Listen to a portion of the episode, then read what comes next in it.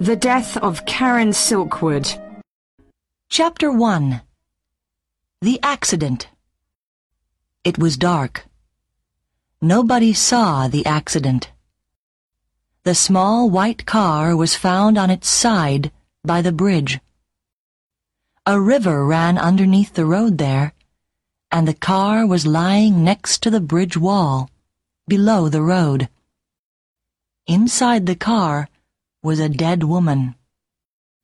Her name was Karen Silkwood, and she was 28 years old.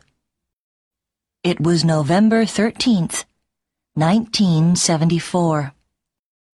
How did the car come off the road? Why was it on the wrong side of the road? Why was it so far from the road? There was nothing wrong with the car. Karen Silkwood was a good driver.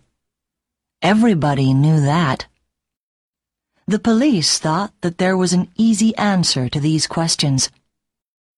Karen was tired after a long day, so she fell asleep while she was driving.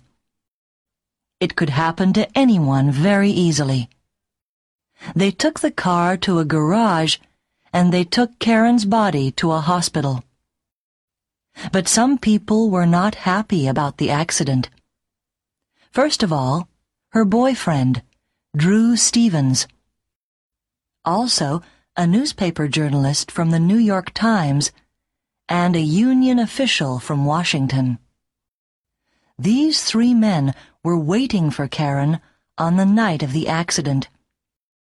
She was bringing them some papers and some photographs in a big brown envelope. The papers were very important. The men were waiting for Karen in a hotel room a few miles from the accident. But she never arrived. When they heard about the accident, the men looked for the brown envelope at once. They looked for it inside the white car. They looked for it at the hospital and at the police station. The next morning, they looked all around the wall and in the river, but they never found it. Nobody ever found that brown envelope.